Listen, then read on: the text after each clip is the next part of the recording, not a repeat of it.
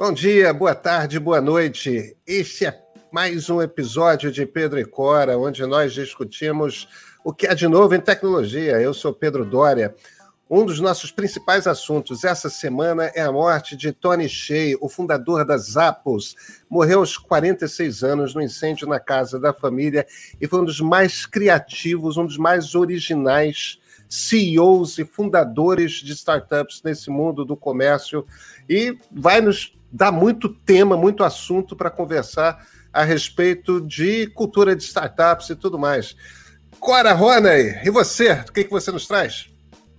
Olha, eu fiz uma entrevista com o Tobias, da Positivo. Ele é o pioneiro em casas digitais, casas inteligentes, casas conectadas, internet das coisas, na Positivo.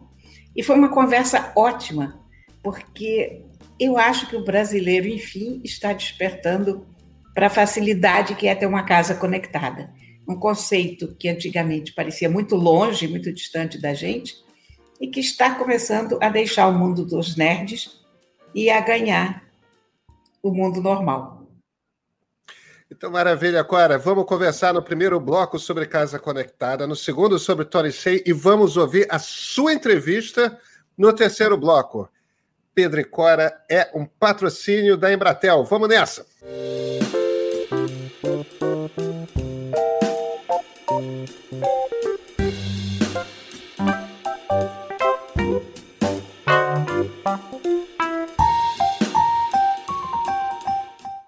Cora, você tem uma casa inteligente? Você tem uma casa conectada?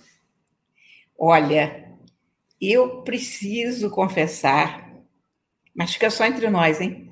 Que a minha casa é de uma estupidez galopante. eu, eu, tenho, tenho muitas dúvidas disso, Cora.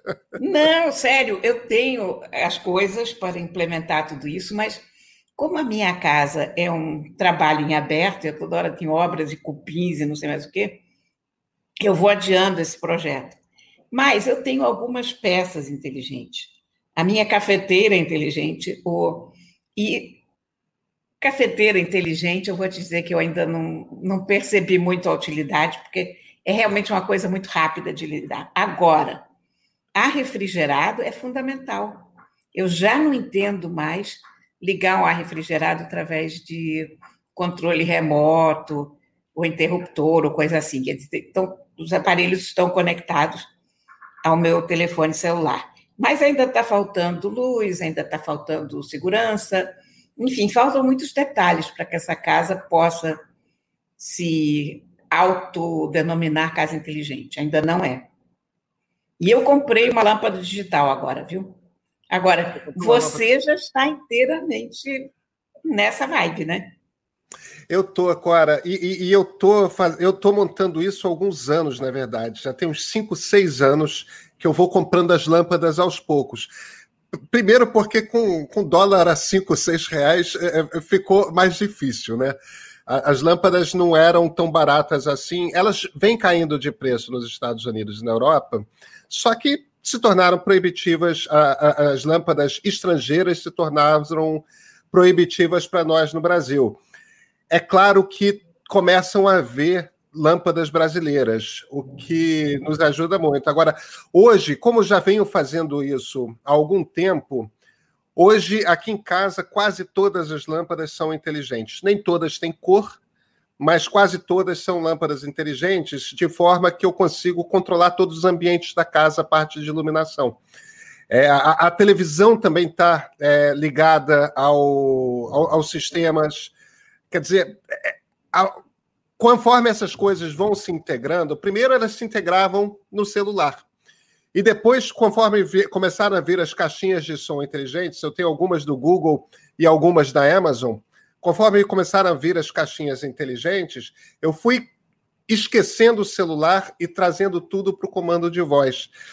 E aos poucos também veio batendo uma preferência. Eu tenho usado mais as da Amazon do que as do Google.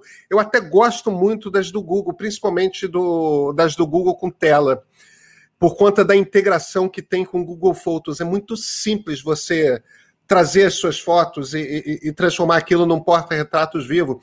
Mas o problema é que embora inglês não seja um problema, é, eu falo bem inglês, tem uma hora, sabe, que quando você começa a conviver com, com esses apetrechos de voz, que é esquisito você estar tá falando em português com a família e de repente se virar para uma caixa de som e dar uma ordem para ela em inglês. Essa virada de voz é, fica meio artificial. Então eu comecei a trazer minhas caixas todas para português e Alexa fala português muito melhor do que Google Assistant. Então, por isso, acaba que eu tenho dado preferência às caixas Alexa em, em distinção das caixas do Google. Eu acho que esse ponto é muito importante, o ponto da localização do, dos aparelhos. Agora, o que eu estou achando engraçado, porque antigamente as pessoas me perguntavam mais para que, que serve uma casa conectada. A sensação que eu tenho é que essa dúvida, aos poucos, começa a deixar de existir. As pessoas já sabem qual é a ideia da casa inteligente. As pessoas ainda não sentem a necessidade de ir até lá.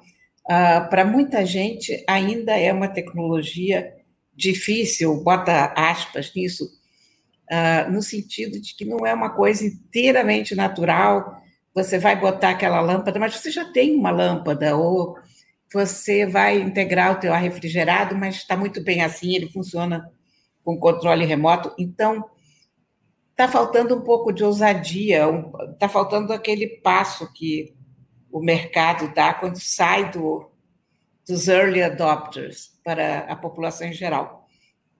Eu acho que um problema no Brasil já está sendo resolvido, que é a questão do custo, porque a gente hoje já consegue comprar essas coisas. Antigamente o preço era proibitivo mesmo, agora na Black Friday, por exemplo, as lâmpadas digitais estavam a 75 reais na, na Amazon. Isso é um preço bastante razoável para uma lâmpada digital. Um, os plugs Wi-Fi que transformam qualquer aparelho em, em tese um aparelho inteligente estão na casa dos cento e tantos reais. Então, já é factível você montar uma, uma casa inteligente no Brasil, né?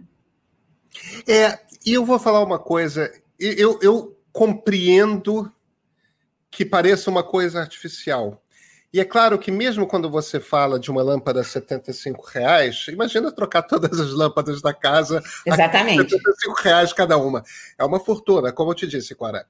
Isso aqui, para mim, foi uma coisa que eu construí ao longo de seis anos.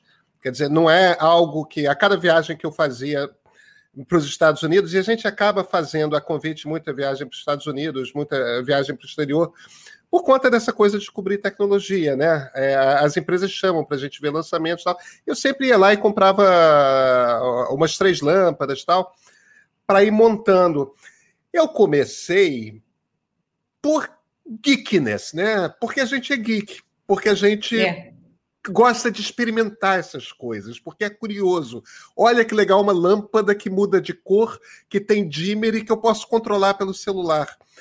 Agora, quando eu tive o primeiro cômodo da casa, no início eu tinha uma lâmpada em cada cômodo. Quando eu decidi concentrar todas as lâmpadas na sala, e aí comecei a montar cenas. A cena é como que as lâmpadas se organizam, de que cor e em que nível de dimmer é, para determinadas funções. Então, um, um, um, jantar com a minha namorada tem uma determinada, um determinado tom na sala, é cinema com as crianças tem outro tom, e, e você vai tem um momento que é um tom de trabalho mesmo, que é uma, uma luz clarona branca, que é aquela coisa para hiperconcentração, assim como tem uma coisa de. É uma noite que é um tom mais amarelo, é um pouquinho mais baixo. Quando você começa a perceber o que, que é, o quanto que o ambiente no qual você está se transforma com as infinitas possibilidades de iluminação que lâmpadas inteligentes dão, você descobre que sua casa tem possibilidades infinitas. Cora, hoje eu não consigo imaginar viver numa casa que não me dá tantas possibilidades de climas, sabe? só porque as lâmpadas podem ter temperaturas de cor diferentes e, e, e dimerizações diferentes, né? níveis de iluminação diferentes. Eu acho que isso é uma descoberta que muita gente está começando a fazer, né? Ao mesmo tempo. Black Friday foi uma orgia de lâmpadas inteligentes. A, Amazon, inclusive, tá, tava, a coisa estava tão. Eu não vou nem dizer feia, porque não é feia. Estava tão animada lá que o prazo de entrega era assim, antes do Natal. Olha que confiança no mundo. Agora, uma coisa que eu queria observar com você é que a gente está falando em casa inteligente, mas na verdade, tudo isso que a gente tem descrito são casas smart, né? Ah, espertas, isso. porque a verdadeira casa inteligente você não vai precisar fazer nada. Vai ser aquele sistema integrado que vai responder ao teu estilo de vida e não necessariamente a você. Você não vai precisar dizer para a luz se apagar ou acender, ela vai se apagar e vai se acender pelo que ela percebeu de você e dos seus hábitos e isso vai, é esse momento que eu mal posso esperar. Aquele momento em que a minha casa vai entender como é que eu vivo e o que, que eu preciso. Qual é a temperatura ideal para mim naquele momento? Qual é a temperatura que ela pode cair depois que eu saio de casa? Se é hora de economizar energia, se é hora de, de ligar o aquecimento, em suma. É um futuro muito curioso que a gente tem. Eu acho que a gente, nesse momento, com essas lâmpadas inteligentes, a gente está dando o primeiro passo nessa direção. É, eu, eu acho que é isso mesmo. E, e, e começa com, me parece que começam com essas três tecnologias. É, eu sei que no Brasil se fala muito das tecnologias de segurança. Eu, pessoalmente, não ponho muita fé nelas. Não sei se talvez seja pelo fato de, como nós moramos em cidade grande, apartamento, é diferente de quem mora em casa numa cidade Sim. de médio porte, que tem preocupações de segurança, né, com janela, com esse tipo de coisa. A gente é mais seguro, porque tem porteiro, tem, tem portaria, tem, quer dizer, tem uma estrutura de segurança ao redor da moradia que é diferente de é diferente de, de quem mora numa casa numa cidade de médio porte. Agora, me parece que é, é o home theater, né? É, o sistema de música, a televisão, é, e isso integrado a, a, as lâmpadas e o ar-condicionado. Eu estou falando de ar-condicionado. Se a gente estivesse num país frio, evidentemente a gente falaria de aquecedor, mas. Climatização. Tecnologia, isso, da tecnologia que regula a temperatura interna da casa. Quando você interliga essas três peças, iluminação, televisão barra música, com climatização, com temperatura, nas caixas de som inteligentes, aí você tem o embrião daquilo que você está descrevendo.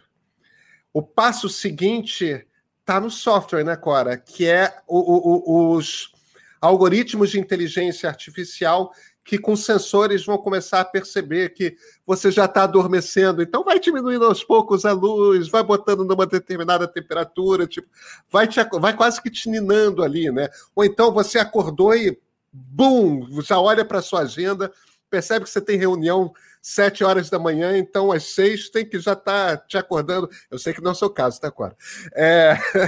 Não, mas, mas a minha casa inteligente vai saber que às três, quatro da manhã ela tem que começar a dar uma pausa. E olha como é que a coisa é, é impressionante, porque nós todos usamos essas pulseirinhas da Fitbit ou da Xiaomi, então, isso pode estar conectado à nossa casa, provavelmente estará. Então, quando você começa a adormecer, a pulseira sabe que você está adormecendo, então ela já avisa. É isso mesmo. Aos sensores e pronto, lá vamos nós. E lá vamos nós. Cora, vamos falar sobre Tony Shea? Vamos. Próximo bloco, então. Estamos nos transformando. Somos arquitetos do nosso próprio futuro. Mais do que prever o amanhã, a gente faz esse amanhã. Mais do que cortar custos, cocriamos soluções. Mais do que reduzir prazos, reinventamos processos. Juntos, estamos inventando um novo jeito de trabalhar, um novo jeito de colaborar, um novo jeito de nos conectarmos. Vamos criar juntos o próximo nível. Embratel, sua empresa no próximo nível. Cora, eu fiquei semana passada, no finalzinho da semana passada, chocadíssimo com a morte do Tony Shea, fundador, é, um dos três fundadores das Apples. É, ele morreu de uma forma absolutamente estúpida, né? Porque foi um incêndio na casa da família. É, pegou fogo, ele teve queimaduras, mas ele morreu aparentemente mais por conta da inalação de fumaça do que por conta dos ferimentos. Agora, intimidade, né? 46 anos de idade, super. Bem, não que eu seja tão jovem assim, né? Mas, mas super jovem para morrer, né? E um cara que. É que a gente, eu acho, a Zappos, que é a empresa que ele fundou em 1999, não é uma empresa tão conhecida assim no Brasil, mas foi uma empresa revolucionária no comércio eletrônico, e pelo seguinte Primeiro, porque você tem aquela coisa das startups que é a arte de pivotar. Né? O que, que é pivotar? É o você virar outra coisa no meio do caminho quando o plano inicial deu errado. A Zappos foi fundada em 1999 como Shoe Site, né, o site dos sapatos. Deu errado, é, porque entrou na crise das .com logo. Aí, o, o Tony Shea não era o CEO de, em princípio. Ele entrou, Mudaram de nome para Zappos porque vem de sapatos, que é o termo para sapatos em espanhol. Eles se mudaram para Las Vegas, que é uma cidade que não é lembrada exatamente é, como uma, um, um hub de inovação em alta tecnologia, mas eles tiveram um insight espetacular que é o seguinte: numa época em que as pessoas, mesmo nos Estados Unidos, não estavam ainda habituadas à ideia de comprar coisas online, estavam começando a se habituar, você ia, podia ir nas Apples, se encantar por um sapato, comprá-lo, e se por um acaso o sapato ficasse um pouquinho desconfortável que fosse, não faziam perguntas, você simplesmente botava na caixa de volta, depositava a caixa da, no, na, na, caixa de correio nos Estados Unidos tem tudo quanto é esquina, aquelas caixas azuis de correio, né? Quer dizer, menor quantidade possível de trabalho, você simplesmente devolvia as caixas. E a caixa era retornada sem um tostão cobrado a mais de volta para as Apples e o seu dinheiro era devolvido. Então, essa coisa de permitir você comprar sapato com a oportunidade de experimentar o sapato fez da, da, da, empresa um sucesso retumbante, né? Olha, naquela época, eu achei, se eu tivesse que apostar, eu apostaria que não ia dar certo. Porque comprar sapato pela internet, homens e mulheres veem sapatos de uma forma um pouco diferente. eu acho que os homens são um pouco mais pragmáticos em relação aos sapatos. Nós, mulheres, temos uma relação extrasensorial, sentimental, amorosa, sei lá. A gente tem uma, uma coisa com sapato que é complicada. Então, pensei, isso nunca vai dar certo, porque você precisa ver o sapato, você precisa segurar na mão, você precisa experimentar. Mas deu muito certo. E o Tony Shea tinha um, uma ideia de que era muito importante que o consumidor ficasse contente e ficasse à vontade Uh, depois a empresa dele foi vendida para a Amazon, evidentemente, a pessoa que, que conseguia entender o, a ideia do, do Tony Shea era o Jeff Bezos, porque essa ideia de uma loja inteiramente voltada para o cliente, de facilitar a vida do cliente a um ponto que ele acha normal fazer aquilo, porque se você pensar bem, comprar um sapato pela internet não é exatamente uma coisa habitual, não vou dizer normal, mas habitual, as pessoas acostumadas. Olha, você vê o longo caminho do sapato, né? Antigamente você tinha sapateiros, você fazia sapatos personalizados, você mandava fazer sapatos, você tinha um sapato ou dois, sei lá, as pessoas tinham muito poucos sapatos, mas era uma coisa super individualizada. Né? Mesmo as pessoas mais pobres faziam os sapatos quando tinham sapatos, não era uma coisa que se comprasse em loja. Depois você começou a ter lojas. Isso já foi revolucionário porque as pessoas achavam que os seus pés eram únicos. Então, a ideia de ter um pé em comum com outro contingente enorme da humanidade era meio desumanizante ou desindividualizante, se você quiser. Depois você começa a comprar o sapato sem sequer ver o sapato, sem sequer pôr no teu pé. Isso é uma coisa muito, muito bizarra. Agora, eu acho que uma das coisas importantíssimas que o Tony Shea fez foi a revitalização de downtown em Las Vegas. Downtown era aquela parte antiga de Las Vegas, onde, quando eu comecei a ir a Las Vegas, no é, final dos anos 80, tinha gente desmaiada na rua, tinha caça-níquel de cinco centavos, tinha gente bêbada para todos os lados. Era uma coisa completamente degradada. Eu achava muito pitoresco, interessante, porque, claro, eu ia passar três dias na cidade, mas as pessoas que vivem lá, obviamente, não estavam exatamente encantadas com essa decadência. E quando ele levou as Apos para downtown, ele foi com essa ideia de que os empregados da empresa revitalizariam aquela área naturalmente, porque ele teria muitos empregados. Ali você tinha um aluguel baratíssimo, você tinha toda a estrutura de uma cidade funcionando perfeitamente, montada. Isso deu uma, um upgrade ao downtown enorme. Ele é considerado um herói local. As igrejas estavam, sabe aquele cartaz de cinema que as igrejas americanas têm? Várias essa semana tinham agradecimentos a ele, lembranças, rememorações.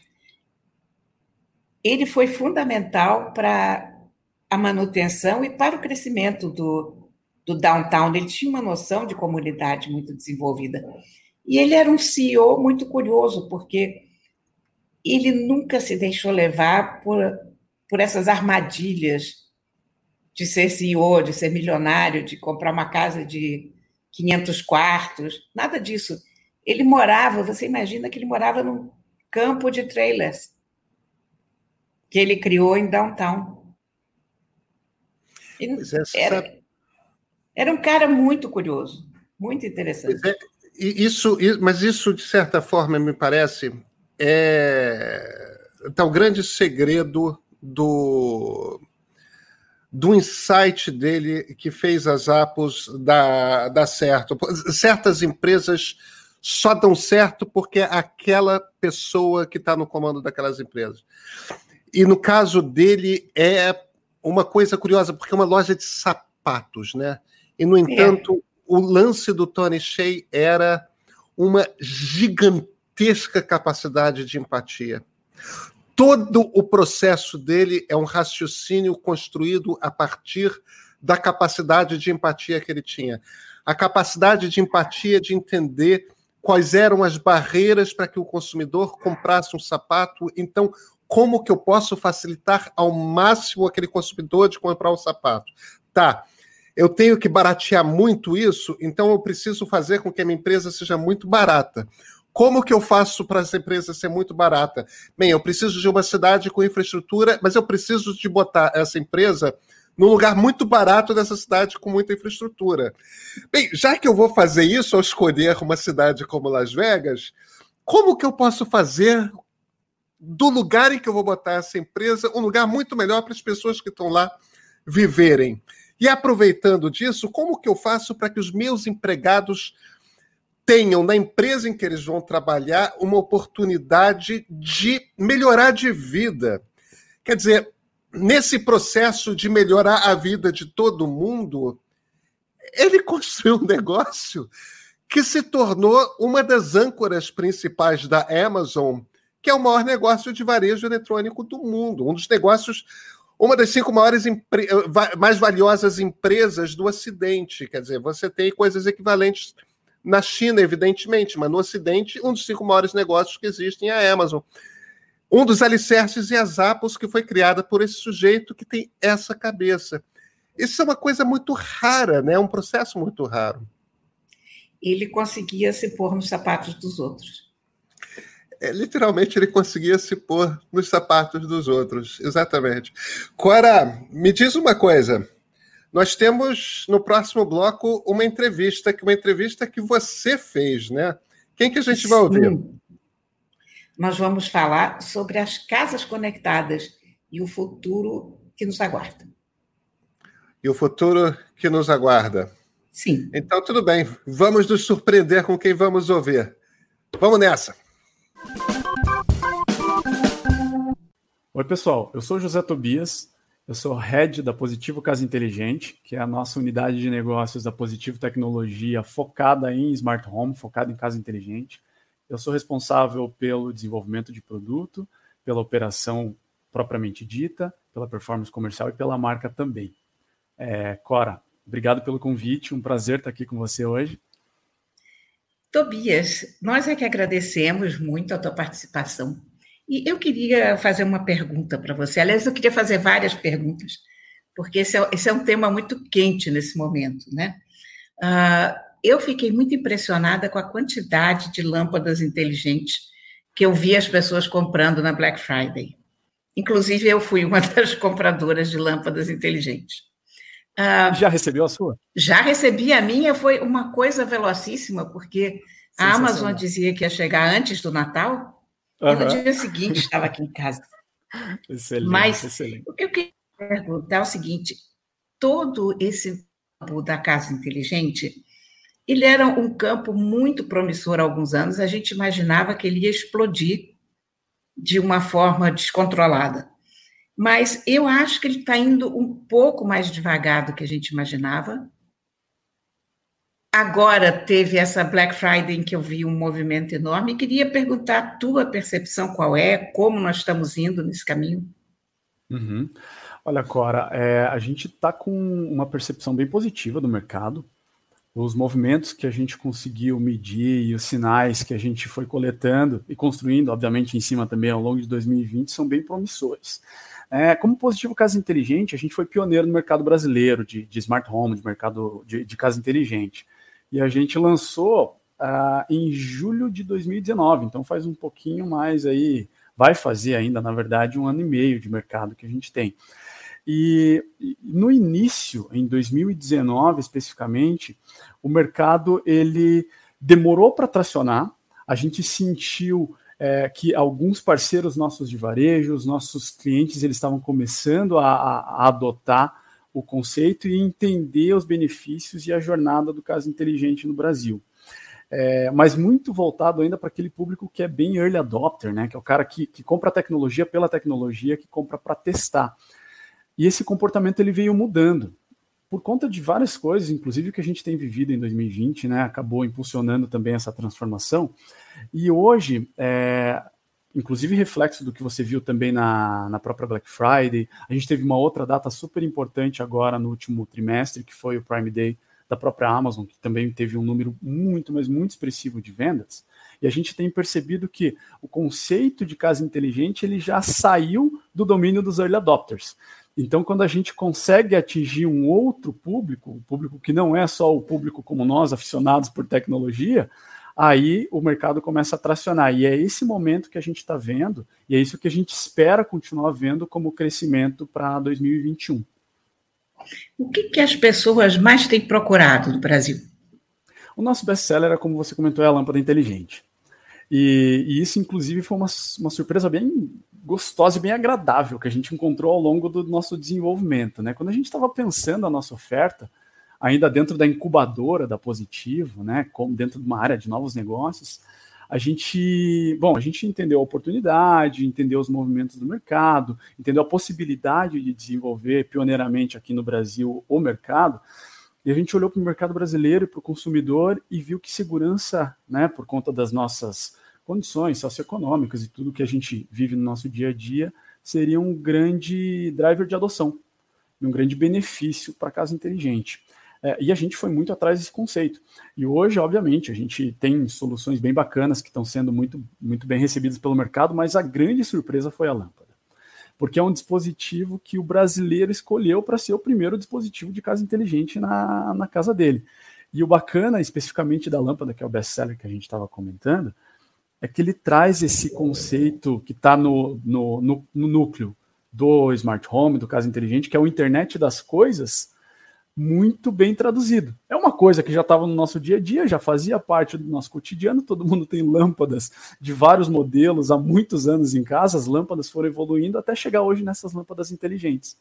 Então o brasileiro ele adotou a lâmpada inteligente hoje, como você mesmo comentou, né? É um produto que a gente viu uh, vender muito nesse, nesses últimos meses e tem sido o campeão de vendas da categoria. Quais são as outras áreas em que vocês trabalham a casa inteligente?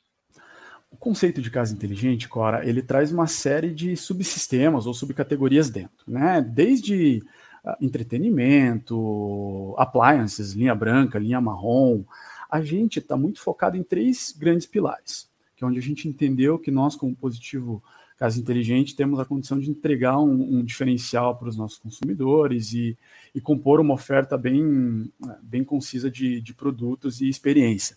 A gente está muito focado em iluminação inteligente, em segurança e também em conforto e automação. E por conforto e automação, a gente fala em dispositivos que ajudam a automatizar outros produtos e outros dispositivos nas nossas casas. São, por exemplo, aquele o, nosso Smart Plug, que é um adaptador que vai nas nossas tomadas e automatiza o que está ligado nele. É o nosso Smart Controle Universal, que é um dispositivo como uh, é um o americano chama de Air Blaster, é uma, uma caixinha preta que tem na, na base dele comandos para comandar via o aplicativo, via Wi-Fi, todos os dispositivos que tem aquele controlezinho de infravermelho tradicional que a gente já conhece, né? O controle da televisão, o controle do ar-condicionado e todo ele fica concentrado nessa espécie de hub. Então são essas três subcategorias que a gente está olhando, mas o mercado de casa inteligente é muito grande.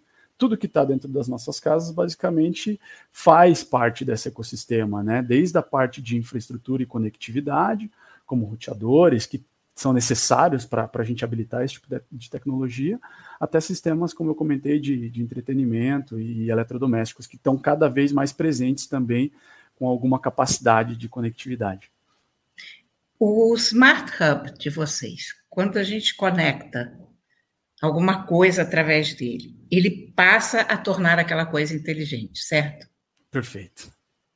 Mas aquela coisa precisa ser inteligente de nascença ou isso não é necessário? Porque se você tiver um ar refrigerado que não é inteligente, um ar refrigerado burro, coitado, se você conectar através do smart plug, ele faz esse upgrade, ele evolui intelectualmente? Ele deixa o ar-condicionado ou aquela TV antiga, talvez até uma TVzinha de tubo que a gente tem lá, sofridinha, bem inteligente a ideia, e isso é o legal da, do conceito, né, da, do, desse produto especificamente, desses produtos de conforto e automação.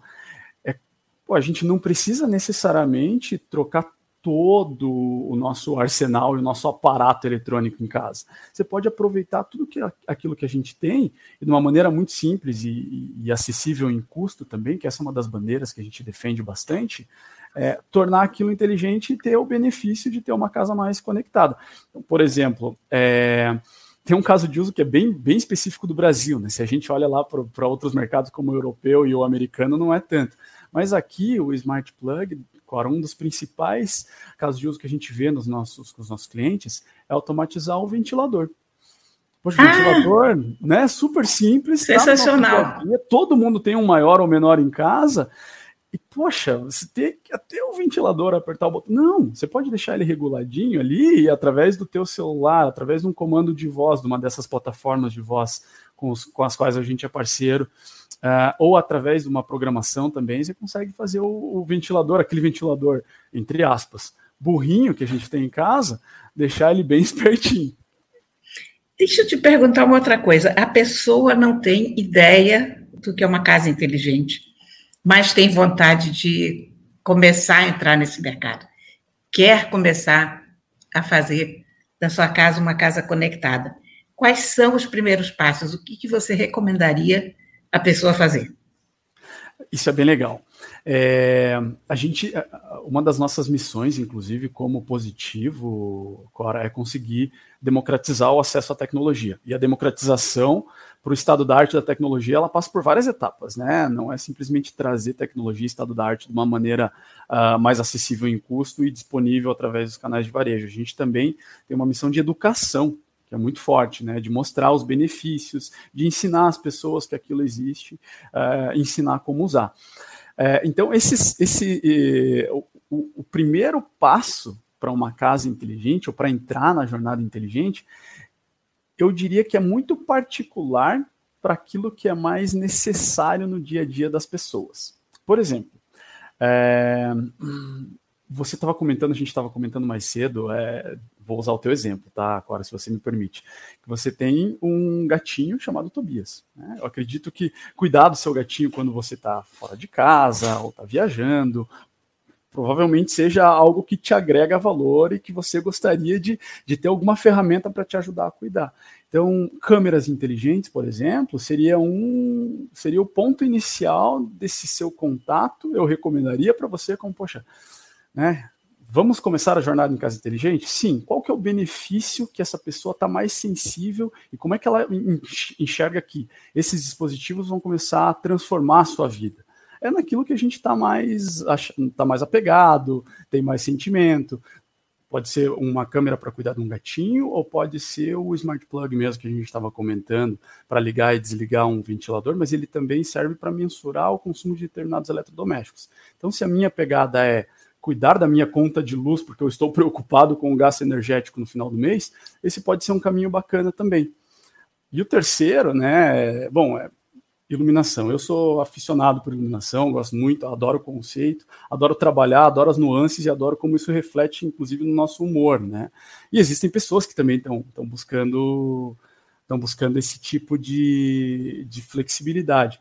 Então aí o caminho natural seria a lâmpada. Então eu sei que respondendo, não respondendo diretamente, mas é quando a gente pensou, a nossa linha, a gente pensou em torná-la acessível também na experiência e na educação. Então, todos esses dispositivos eles trazem uh, benefícios diferentes, mas sempre com o conceito de instalação fácil, de faça você mesmo. Então, a primeira mensagem que a gente quer quebrar é: poxa, casa inteligente não é mais super caro, não é difícil de achar e muito menos difícil de instalar e usar. Pronto. A partir daí, por onde você quiser escolher começar a sua jornada, dependendo de como você está mais sensível aos benefícios, a gente está pronto para suportar. Você tem uma ideia de quem é o público hoje de, de casa inteligente no Brasil?